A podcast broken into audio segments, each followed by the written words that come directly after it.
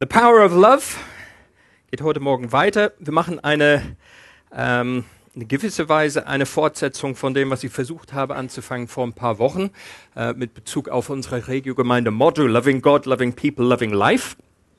Und ich mache dabei auch eine kleine Abweichung, eine kleine äh, Wanderung vom bisherigen Hauptweg, nämlich über, äh, über den ersten Johannesbrief. Ähm, wir tauchen heute in, ein, in eine Geschichte hinein von seinem Evangelium.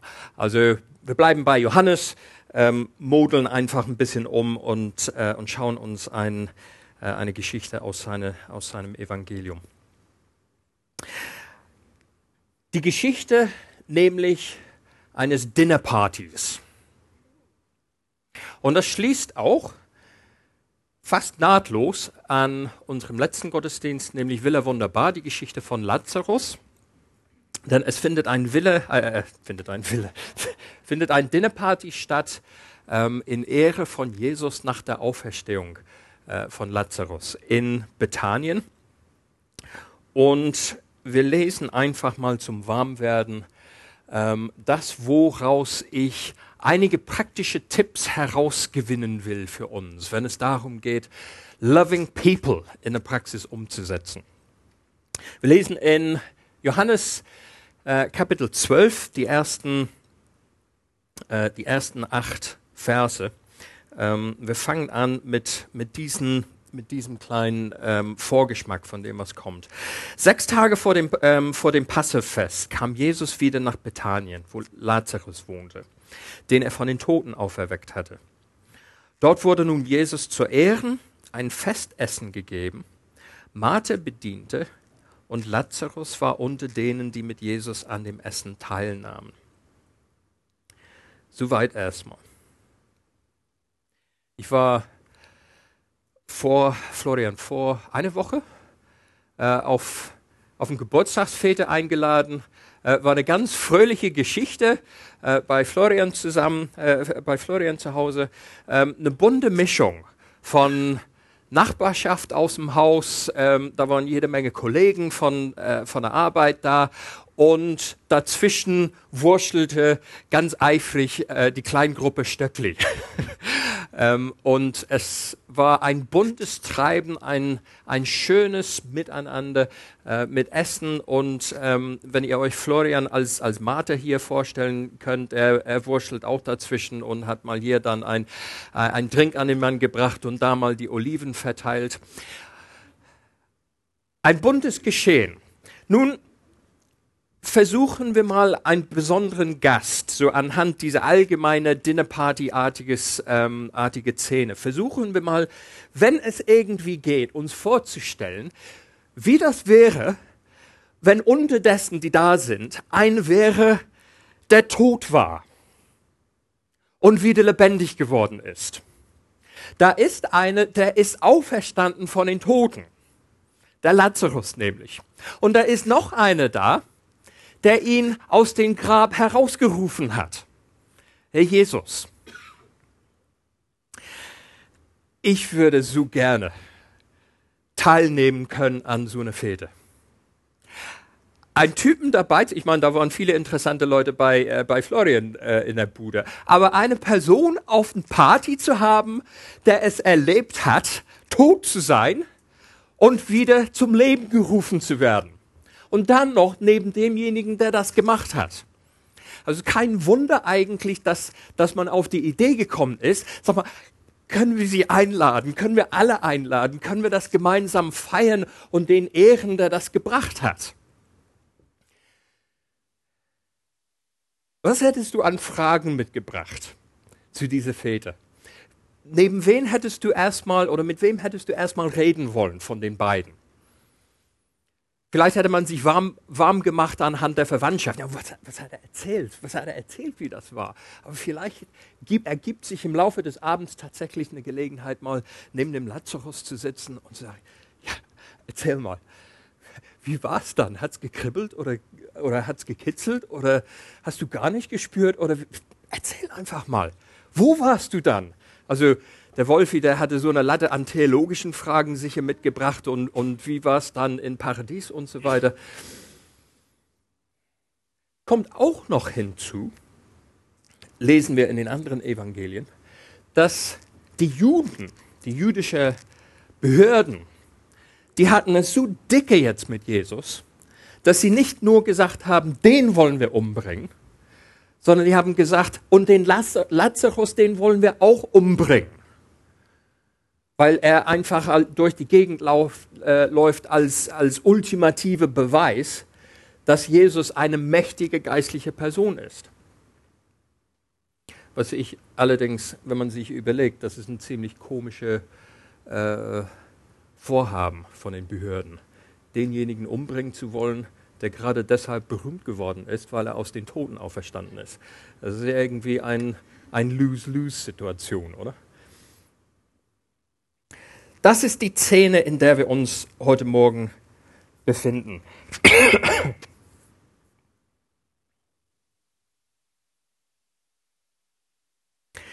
Die Frage, die ich mit uns bewegen will, ist, wofür ist diese Dinnerparty letztendlich berühmt geworden? Was war das Ereignis, was so dermaßen aus dem Geschehen herausgestochen ist, dass es immer wieder erzählt wurde? Merkwürdigerweise hat es weder direkt mit äh, Lazarus zu tun und auch nicht direkt mit Jesus zu tun. Das hat mit einer Frau zu tun, nämlich die Schwester von Lazarus, die Maria. Ich habe vorhin gesagt, die Maria hat Oliven ausgeteilt. Ne? Habe ich das falsch rumgemacht? Ach, Florian war das. Okay. So, ich dachte, ich hatte mich vertauscht in dem Moment.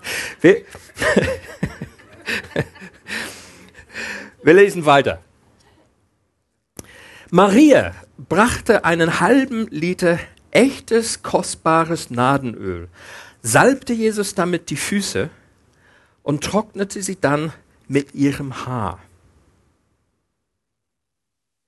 Der Duft des Öls erfüllte das ganze Haus.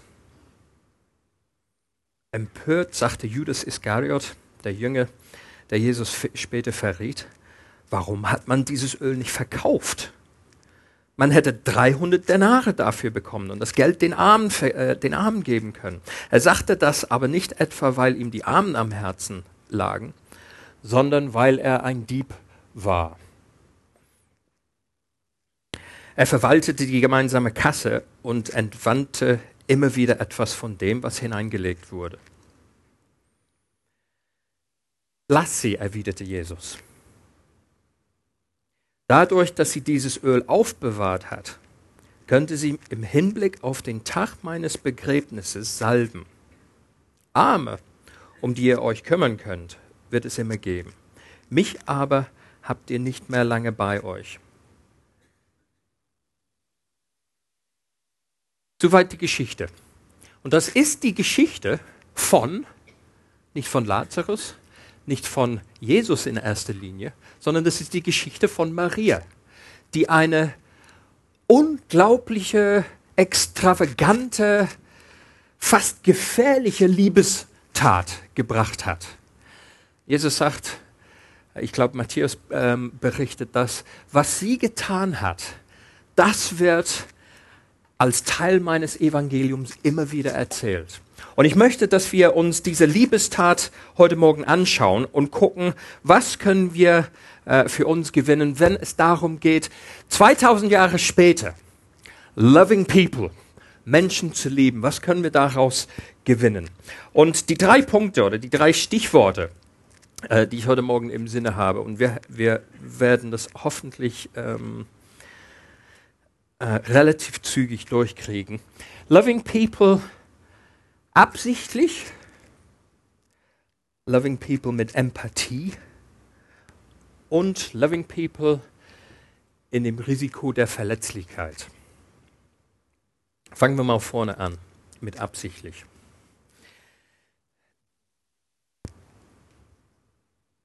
Diese Dinnerparty fand nicht bei Lazarus und Maria und Martha zu Hause statt. Das fand bei einem statt, der auch offensichtlich geheilt worden ist von, äh, von Jesus, nämlich ein, ein Simon. Der hat eingeladen und die, die Martha ist am, am Dienen. Das heißt, die Maria, die irgendwann mal ihre Salböl zuckt, die hat das geplant. Die ist nicht spontan in ihrem Schlafzimmer geflitzt und hat dann spontan irgendwie ihr, ihr Wertvolles da rausgeholt.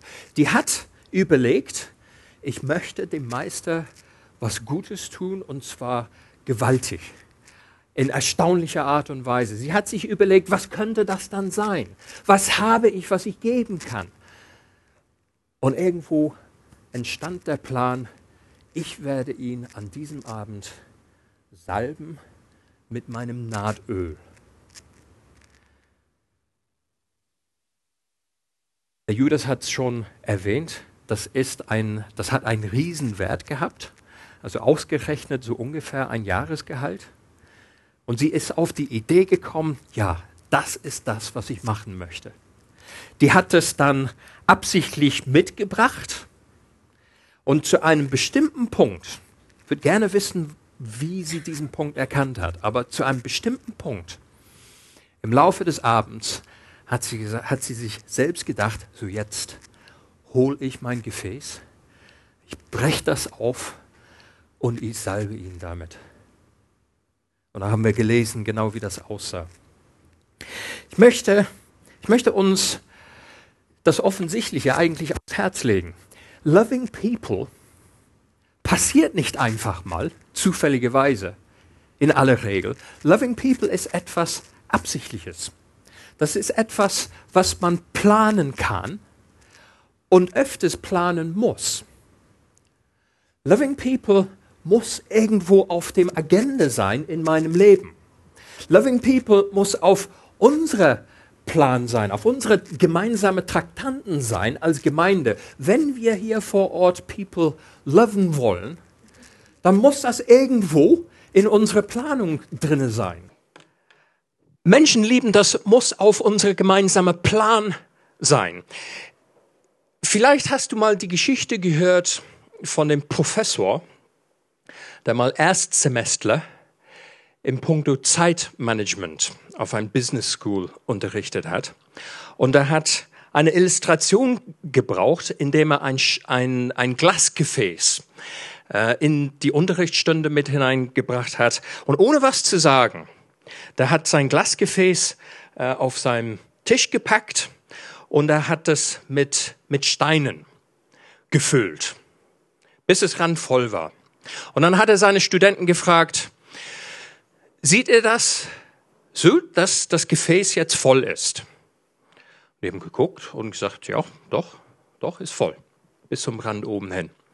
Dann hat er einen Beutel Kies rausgeholt und hat dann Kies oben auf die Steine raufgeschüttelt, bis der, die, die, kleine, die kleine Kieselsteine so in die, in die Löcher reingefallen sind.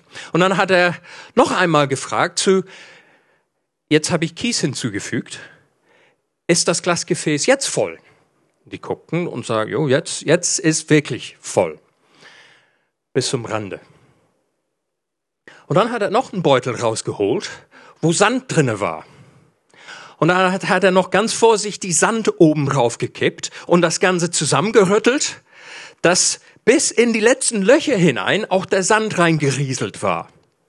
Stellt die Frage noch einmal. So langsam haben die Studenten so den, den Dreh ein bisschen raus und sind etwas vorsichtiger und sagen, mm, ja, doch, wir glauben, dass das Gefäß voll ist.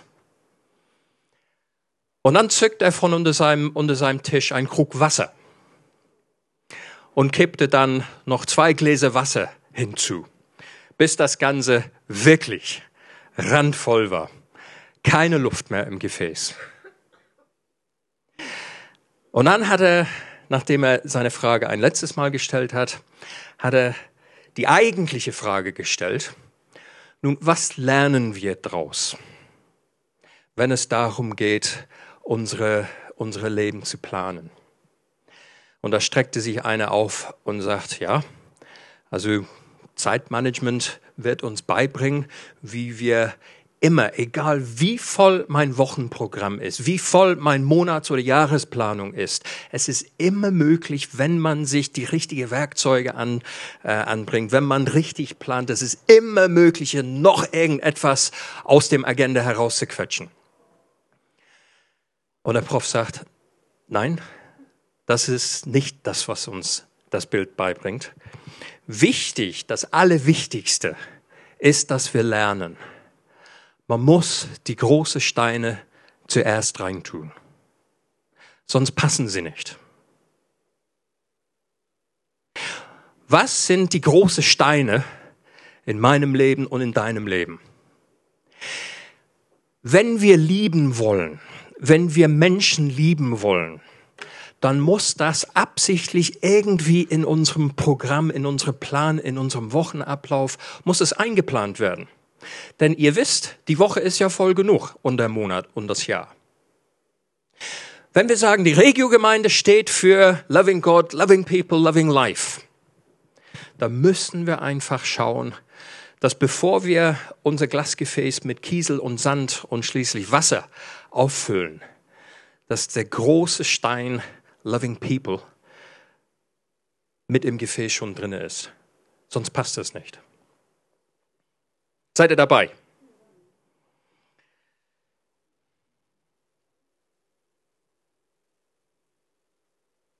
Wie sieht das dann in der Praxis aus?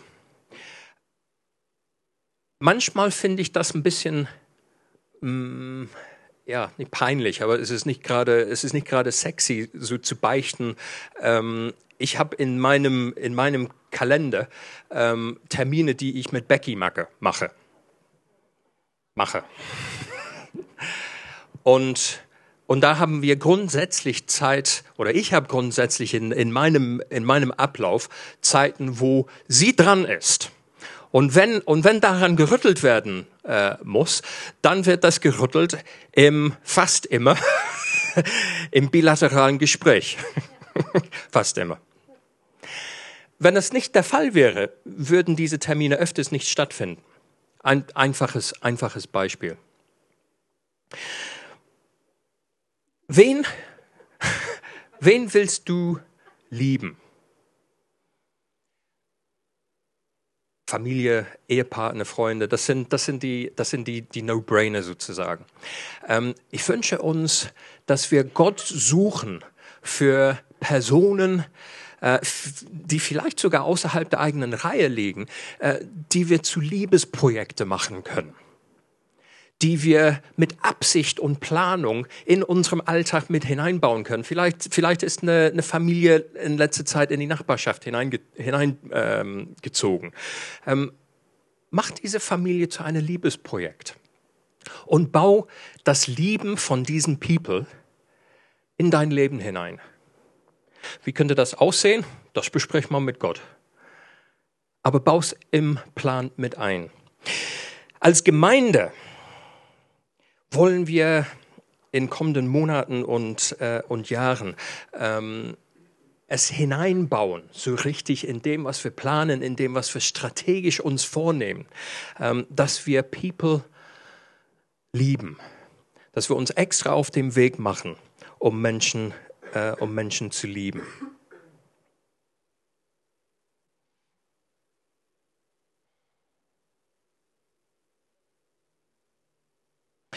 Lass uns mal zu Maria ähm, zurück. Jesus merkte an zum Schluss, wo Maria, die kriegt Gegenwind. Kriegt Gegenwind, teilweise verständlicherweise von ähm, äh, äh, von Judas, man könnte, man hätte was anderes mit diesem Geld machen können. Ähm, Jesus nimmt sie in Schutz und sagt, dadurch hat sie dieses Öl auf, äh, dadurch, dass sie dieses Öl aufbewahrt hat, könnte sie mich im Hinblick auf den Tag meines Begräbnisses salben.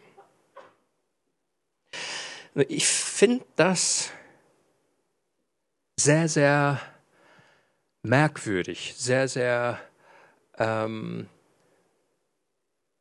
merkwürdig schön, dass es dazu gekommen ist, dass Jesus sagt, Jesus bringt diese Salbung unmittelbar in Verbindung mit dem, was, was ihm in der nächsten Woche bevorsteht. Es ist eine Woche vor seiner, äh, vor seiner Hinrichtung. In einer Woche wird er tot sein knapp drüber. Und das weiß er auch. Er geht jetzt in die letzte Woche seines irdischen Lebens hinein und er weiß, ab diesem Abend im Grunde genommen, da gehen wir nach Jerusalem rein und dann geht es los. Die Maria, die hat irgendwie etwas davon mitbekommen. Bin, bin ich mir ganz sicher. Die hat mit Sicherheit nicht den ganzen Plan geblickt, obwohl Jesus schon äh, seinen Jüngern seinen Plan erzählt hat. Also die haben, die haben zumindest die Sätze gehört. Wir gehen nach Jerusalem und ich werde sterben und ich werde drei Tage später auferstehen. Nun, ich glaube ich glaub eigentlich nicht, dass, dass die Maria so diese ganze, also was, wie, was für uns jetzt im Nachhinein so klar ist, äh, Jesus äh, wird äh, verurteilt, gekreuzigt, steht auf. Ich glaube nicht, dass sie das alles so geblickt hat. Aber ich glaube, sie hat schon irgendwas in ihm oder an ihm, ich weiß nicht, ob intuitiv oder, oder mit Hilfe des Heiligen Geistes, aber sie hat etwas dran erkannt. Er weiß, er glaubt, er wird sterben. Sie hat sich in diese Situation irgendwo hineinfühlen können. Und wo sie sich gefragt hat, ja, was kann ich ihm Gutes tun? Was kann ich, wie kann ich ihm helfen? Wie kann ich ihm seelische Unterstützung, wie kann ich ihm Freude machen? Angesichts der Tatsache, dass er jetzt der Überzeugung ist, dass er demnächst stirbt. Und daraufhin hat sie ihr Salböl geholt und hat das getan, was sie getan hat. Und Jesus geht drauf ein und, und sagt, äh, das hatte ich äh, ähm, äh, erwähnt bei Matthias, das, was sie getan hat, das ist etwas Wunderschönes. Das ist etwas Wunderschönes, diese Liebestat.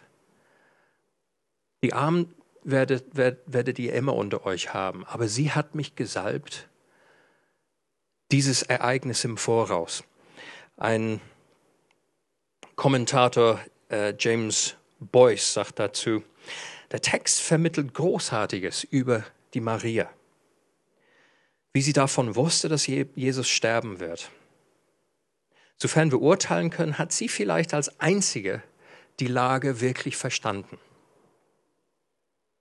Loving People hat auch damit zu tun, dass wir uns in ihre Situation hineindenken, hineinversetzen, dass wir auch gerne mit Gottes Hilfe ähm, versuchen, äh, ihr Herz, ihre Lebenssituation zu verstehen, zu verinnerlichen, was bewegt sie, was brauchen sie, was macht ihnen eine Freude, was tut ihnen gut. Wolfi hat vor zwei Wochen äh, den, den genialen ähm, Satz oder, oder sein, sein, äh, eine seiner Gedanken genial ähm, äh, zusammengefasst. Echte Liebe sucht das Glück, das eigene Glück in dem Glück des anderen. Also wirkliche gebende, opfernde Liebe erzeugt in mir Freude, indem ich Freude erzeugen kann in dem anderen. Und ich kann das möglicherweise erst recht, wenn Gott mir hilft, zu verstehen, was braucht, was braucht die Person. Was ist die seelische Unterstützung, die sie brauchen? Was ist die praktische Hilfe, die sie nötig haben an diese, an diese Stelle.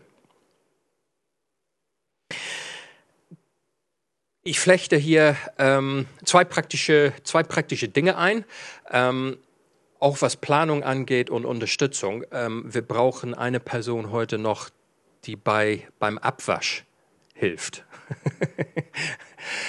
Wenn du die letzten paar Male nicht gestreckt hast, wo ich gefragt habe, wer kann abwaschen, also ihr seid jetzt außen vor. Ähm, wer möchte heute spontan beim Abwasch helfen? Becky helfen beim Abwasch, wenn ich das richtig gesehen habe. Ja, du sollst nicht alleine abwaschen. genau. Wer, könnt, wer könnte beim Abwasch helfen? Danke dir. Vielmals. Kleiner Liebesausdruck. Nicht nur, nicht nur Becky gegenüber, sondern uns allen gegenüber. Hattest du dich gestreckt? Ach, Samir, ihr könnt von mir aus zu, von mir aus zu dritt. loving, loving people mit Empathie. Ähm, wir haben eine super Gelegenheit organisiert, das schon seit ein bisschen länger, ähm, am Mittwochabend beim Espresso. Äh, ihr wisst schon, Haupt, Hauptthema ist es, dass wir ähm, von der Gemeindeleitung her die neue leidenschaftliche Strukturen ähm, erzählen wollen, kommunizieren äh, wollen, damit, damit alle ähm, ja, verstehen äh, können, Einblick drin haben, äh, wie wir uns aufstellen wollen, um unter anderem, nicht nur, aber unter anderem Loving People einfach besser, effektiver zu gestalten als Gemeinde. Aber wir haben auch einen zweiten Punkt am, am Mittwochabend. Wir haben nämlich eine Organisation eingeladen, um eine halbe Stunde über sich zu referieren. Und zwar die, äh, die Organisation Open Doors. Das ist eine, ähm, eine global, inzwischen global agierende äh, Organisation, die sich um die, die Bedürfnisse kümmert von verfolgten Christen. Ähm, ich habe sogar ein Bild. Das ist ein, äh, eine grafische Darstellung von ihrem sogenannten Verfolgungsindex. Ähm, da haben sie sämtliche Länder, wo Verfolgung Alltag ist für Christen, ähm, auf der Landkarte äh, auch anhand einer gewissen Skala ähm, deutlich, deutlich gemacht, wo, wo wie sehr, wie stark verfolgt wird in, in unserer Welt. Ähm, und es ist mir eine große Freude, diese Organisation einfach mal eine Gelegenheit zu, äh, zu geben, uns mit Information ähm, zu dienen und uns die Möglichkeit auch zu geben, von unseren kleinen Rien heraus, nicht nur über den eigenen Tellerrand hinaus zu, zu blicken, sondern, sondern genau dorthin, wo in diesem Moment tatsächlich Mütter und Väter und Familien teilweise schmerzlich leiden aufgrund der Tatsache, dass sie glauben an diesem Jesus Christus, dessen Füße von Maria gesalbt wurden. Ich mache nur Mut, kommt hin, saug Information auf und lasst euer Herzen auch bewegen für den Alltag von deinen Brüdern und Schwestern. Ist eine Gelegenheit, mit Empathie in eine Liebesgeschichte hineingezogen zu werden, um Menschen ähm, zu unterstützen, die eine ganz andere Lebenssituation haben als wir. Aber im Privaten wollen wir es wollen wir es in den Kalender schreiben, üben zu wollen, mit Empathie uns in die Lage von den Leuten versetzen, die um uns herum sind. Einfach gucken, Gott fragen, Geist Gottes, ähm, schubst mich mal an und hilf mir mal im Herzen äh, zu sehen, zu erleben, zu spüren, wo es bedarf.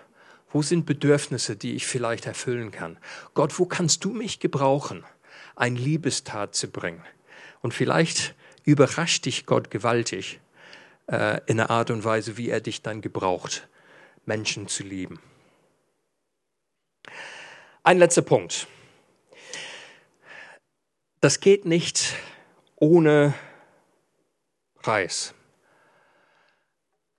Loving People hat mit Absicht zu tun, hat mit Empathie zu tun, aber es hat auch mit einem gewissen Risiko zu tun. Meistens, öfters. Die Maria hat ähm, am eigenen Leibe erlebt, empört, sagte Judas Iskariot, warum hat man dieses Öl nicht verkauft? Man hätte 300 Denare dafür bekommen und das Geld den Armen geben können. 300 Denare, ein Denare pro Arbeitstag, wie vorhin gesagt, ungefähr ein Jahreslohn würde in der Schweiz statistisch bedeuten so etwa 75.000 Franken. Das tragt sie in ihre Glasgefäß, bricht das auf, in dem Moment sehen wir diese, äh, äh, diese finanzielle Opfer. Krass.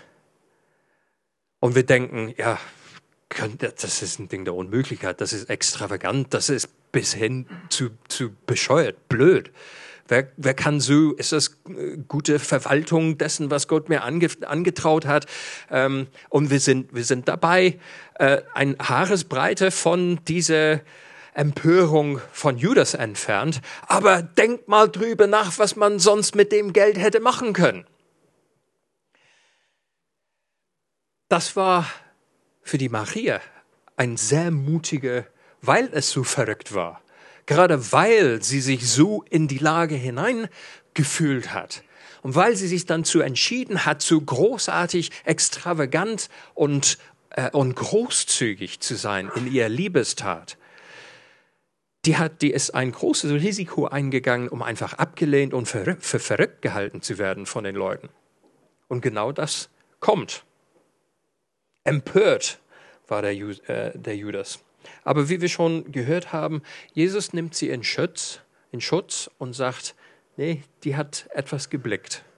Und was sie getan hat, das ist etwas Wunderschönes.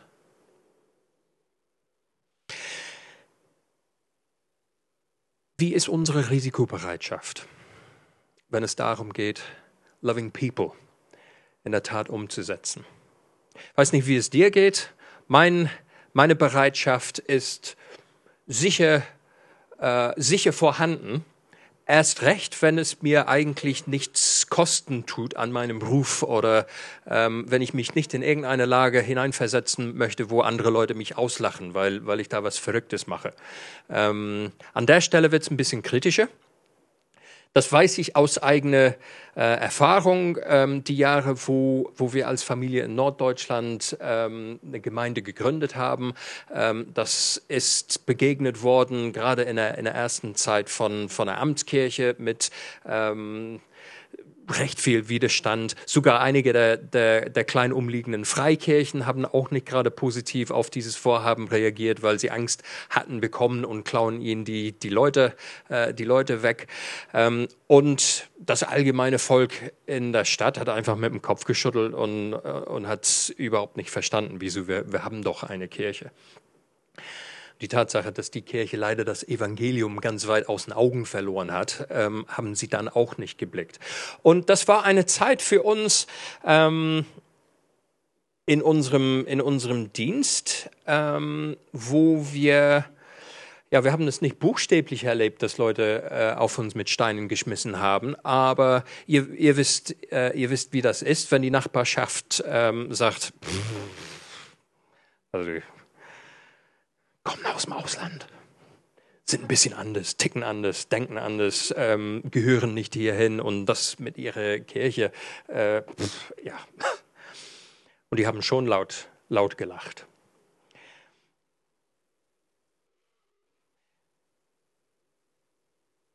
Und das ist nicht einfach. Und ich will es, ich will es auch nicht darstellen, dass wenn es einfach ist, dann auf, äh, auf Dauer mit sowas zu leben. Aber ich will zum Schluss der Geschichte springen und, ähm, und, kurz, und kurz berichten, was der Bürgermeister mir gesagt hat ähm, an, in der Woche, wo wir uns verabschiedet haben, um nach, nach äh, Rien ähm, runterzuziehen.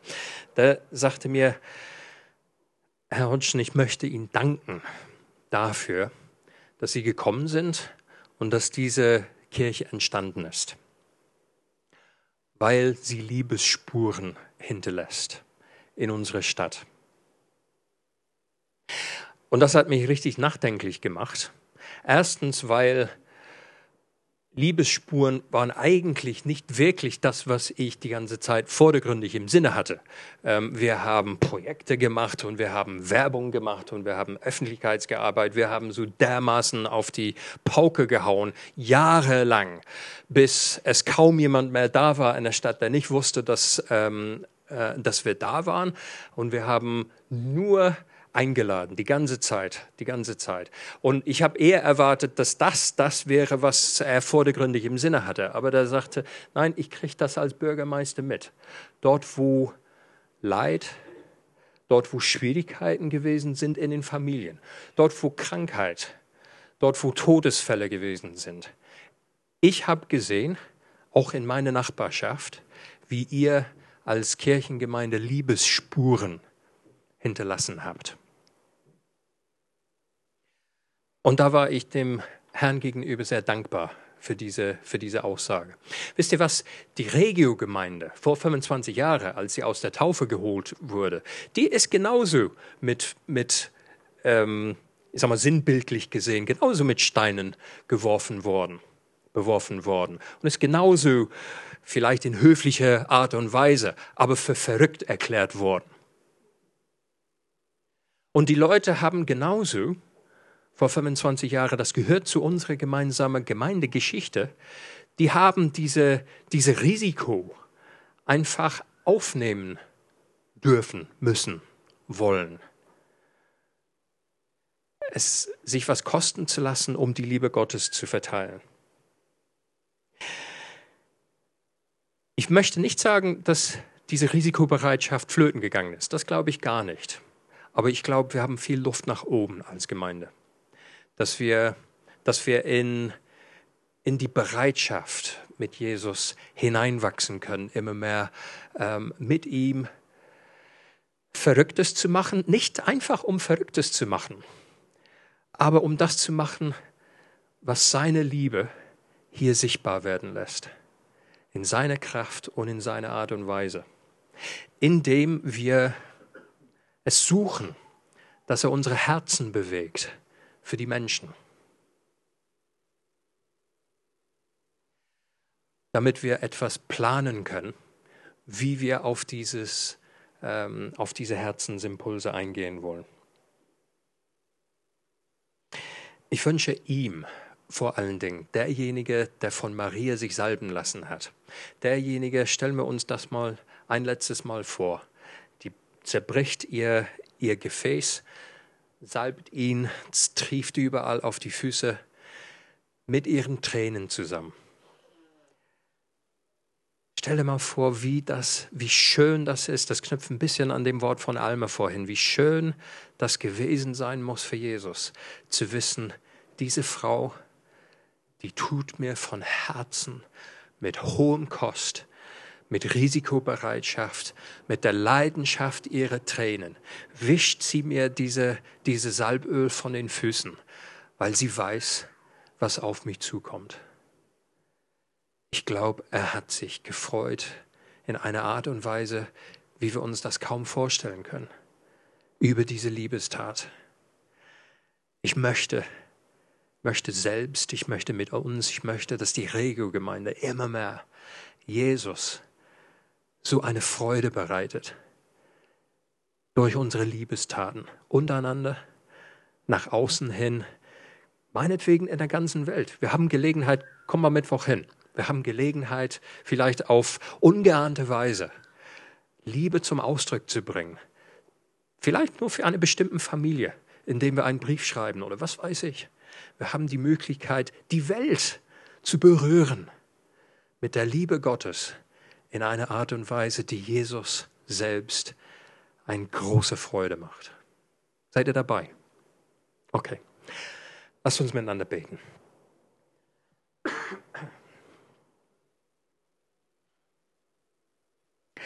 Jesus, danke, dass du der Auferstandene, dass du da bist und dass du unter uns bist.